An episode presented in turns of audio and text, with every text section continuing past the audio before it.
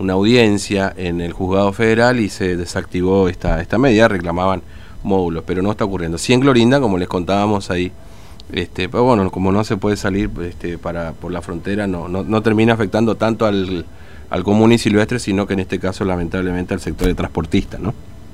Transporte internacional. Bueno, nos está esperando el secretario general de UTGRA, este, la Unión de Trabajadores Hoteleros Gastronómicos de la República Argentina, Eusebio Salinas. Vamos a conversar con él. Salinas, ¿cómo le va? Buen día. Fernando lo saluda. ¿Cómo anda? Buen día, buen día. Muchas gracias por la oportunidad que me da. No, gracias a usted por atendernos.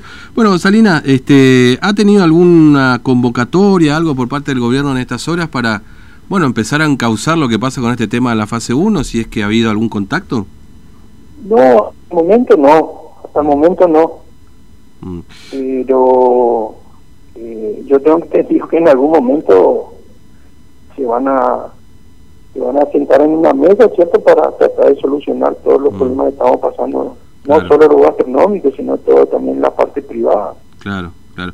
Sí, porque usted hubo diálogo en algún momento, ¿no? Yo recuerdo que se, hubo, eh, antes de empezar eh, la reapertura de los locales con esta etapa de prueba y todo lo demás. Porque nosotros veníamos con la feria teniendo diálogo con anterior, antes de que suceda esto. Inclusive le habíamos presentado, creo que lo último, la extensión de los días, que queríamos trabajar de martes a domingo y víspera de feriado. Y por lo menos en la parte de bares, ¿cierto? Los hoteles, bueno, mal que mal, están abiertos eh, los moteles, pero hay también rubros importantes que son el servicio de catering y boliche que están cerrados hace un año ya. Claro. Y esa gente también son afiliados y, bueno, y están pasando necesidades. Mm. Este, ahora, eh, ustedes, recuerdo que habíamos charlado la vez pasada con uno de los chicos y nos había dicho que habían presentado también eh, un pedido por, por, por lo menos una si no podían trabajar, una compensación, ¿no es cierto?, para el sector. ¿Siguen con esa idea? Porque fíjense ustedes que los gastronómicos y el sector de comercio dicen, no, nosotros no queremos más fase 1, queremos trabajar. Eh... Y bueno, pero pasa que en su momento, cuando estaba realmente aquella de la fase 1 y estaban cerrados los, boliches y algunos no podían acceder al ATP y bueno, eh, y después se fue el ATP, bueno, y ahí nosotros le habíamos solicitado en su momento eh, que vea la posibilidad de esta franja que está muy lastimada. Mm. Y bueno, tuvimos diálogo, no se concretó, y bueno, nosotros también ya le habíamos anticipado lo que podía pasar porque tanto tiempo parado la actividad, no solo la nuestra, sino en general, mm. y que en, en algún momento iba a traer inconvenientes porque ya la gente tiene derecho tiene derecho a trabajar, tiene derecho a comer, tiene derecho a, a, salir y también, así como nosotros tenemos derecho a trabajar y después tener los impuestos, tener la luz que no te espera. Hay compañeros que están debiendo tres boletas mm. y, y como dicen, ya no sé de a quién pedirle para, para pagar y algunos no, no ya no llegan ni, ni para la cena, otros almuerzan y ya a la noche si llegan con un cocido es mucho. Mm.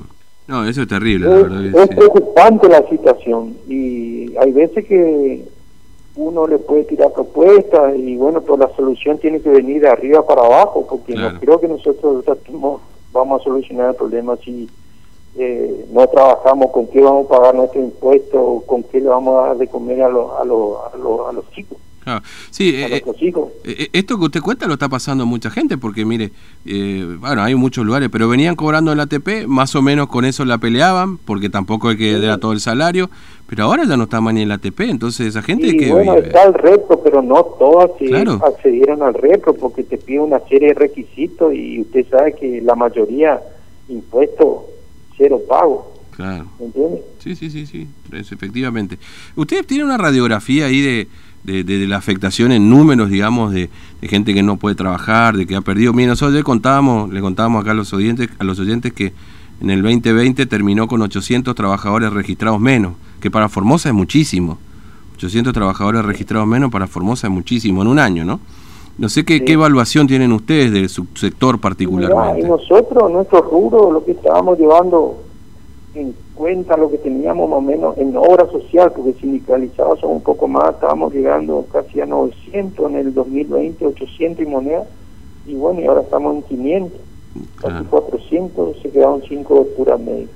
Mm. bueno, y después los otros que están en otra obra social también, porque algunos que fueron a otra obra social como son prepagas, que son un poco más caras, ¿vio? Claro. porque tenían un sueldo más elevado y bueno, usted sabe que si ellos eso no pagan un mes ya quedan, digamos, descolgados también. Mm, sí, sí, sí. Y, y bueno, el- la obra social nuestra es sindical, ¿vio? y bueno, eh, Mm. es el, el conjunto, bueno, por ahí usted aporta un peso, pero aquí se aporta 10, pero eh, tienen la misma cobertura. Claro, claro, sí, sin Y duda. nosotros ahora nuestra preocupación es que muchos quedaron sin cobertura médica y algunos tienen patología realmente muy seria y hay veces que uno tiene que eh, hacer lo imposible para darle la cobertura a esa gente Mm, en base a presupuesto porque ya no se lo puede internar, nada de eso y bueno, ya uno por ahí a lo mejor la, eh, la comunidad no lo sabe, pero uno como dirigente no es solamente dirigente gremial, sino también la parte social que tiene que dedicar. Claro, claro.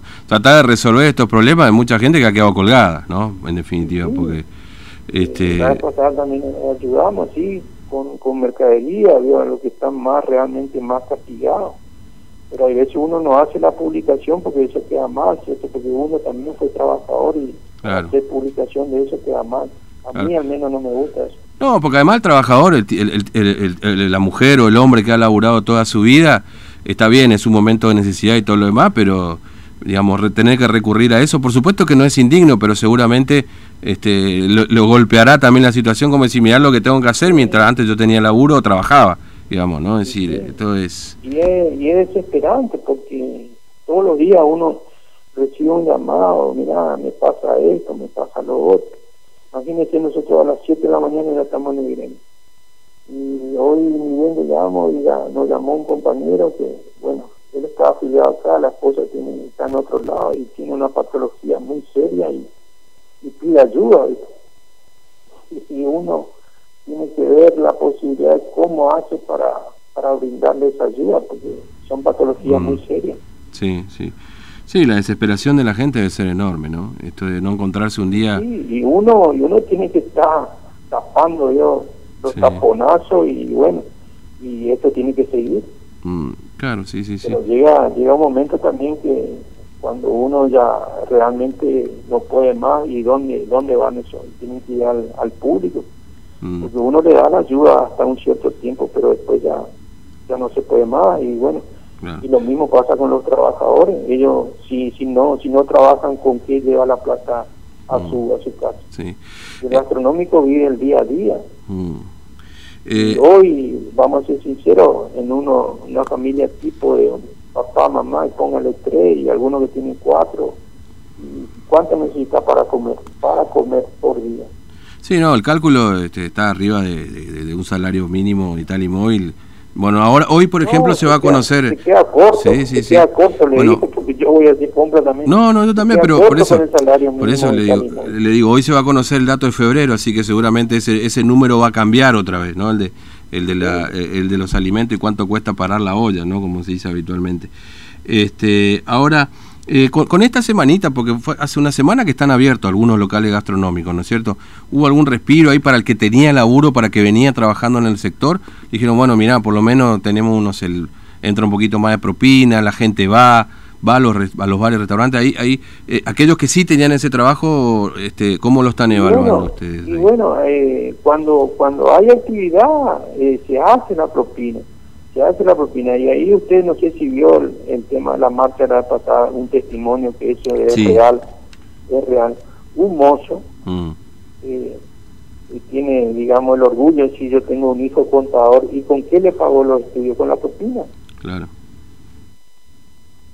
Claro, sí, y sí. eso eso nos consta a nosotros, no consta, no es que estoy inventando ni nada. Mm. Imagínese lo que era en, en época, digamos, de, de vacas gordas, como se, se dice, como dice el refrán. Un mozo y trabajando bien los restaurantes y bueno, usted veía que tenían buenos buenas motos, algunos ya vehículos, muchos hicieron su casa, compraron un terreno con la propina. Mm, Y eso porque nos consta a nosotros. mm. Este, entonces lo que ustedes esperan es que haya una mesa de diálogo, porque me parece No, que... y eh, nosotros como, como gremio queremos la solución para que aquellos que están trabajando que, sigan trabajando con protocolo y aquellos que están realmente, digamos, eh, imposible trabajar, ya, buscar una solución o ver la posibilidad, aquellos servicios de catering, porque vamos a ser sinceros, en varias Sí. se hacen fiestas clandestinas. Sí, ahí, ahí. sí, como sí. un servicio de catering tomando todos los protocolos de distanciamiento con eh, no va a poder hacer un, un 15 años con póngale 100 personas bien distanciadas Mm. yo creo que cuando hay hay digamos voluntad a lo mejor se le puede buscar la vuelta que sí darle la posibilidad que trabajen esa gente Claro, sí. Sí, de alguna manera encontrarle la vuelta, ver lo que pasa en el mundo. Obviamente que esto, Sí. por supuesto, también dice, bueno, pero si no, final... yo, eh, uno uno es consciente cierto es consciente de la del, del- del virus este que está entre nosotros pero Mm. no es que el virus se va a ir el año que viene Claro.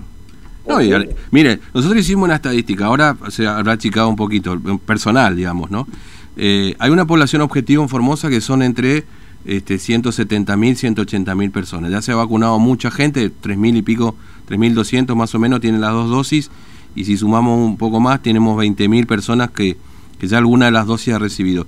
Con ese cálculo, y si las vacunas llegan más o menos en este ritmo que están llegando, que ahora vamos a tener un problema igualmente, Recién para el 2023, comienzo 2023, se estaría vacunando a toda la población objetivo. Al ritmo que vamos. Así que imagínense que la puerta de salida en todo caso es la vacunación. Y si Paraguay no vacuna, estamos complicados también, porque seguimos la misma historia, digamos, ¿no? Entonces, Sí, sí.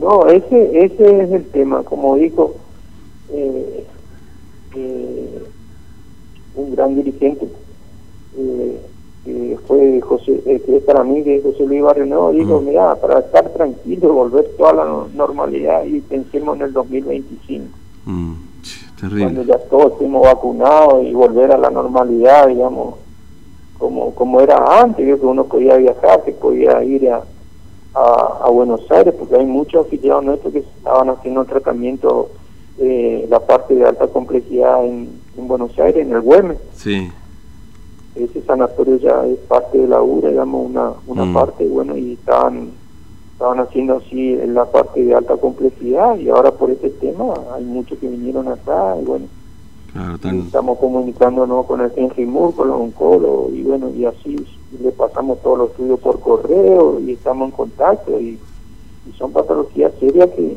que no Sí. se puede abandonar. claro, obviamente, obviamente.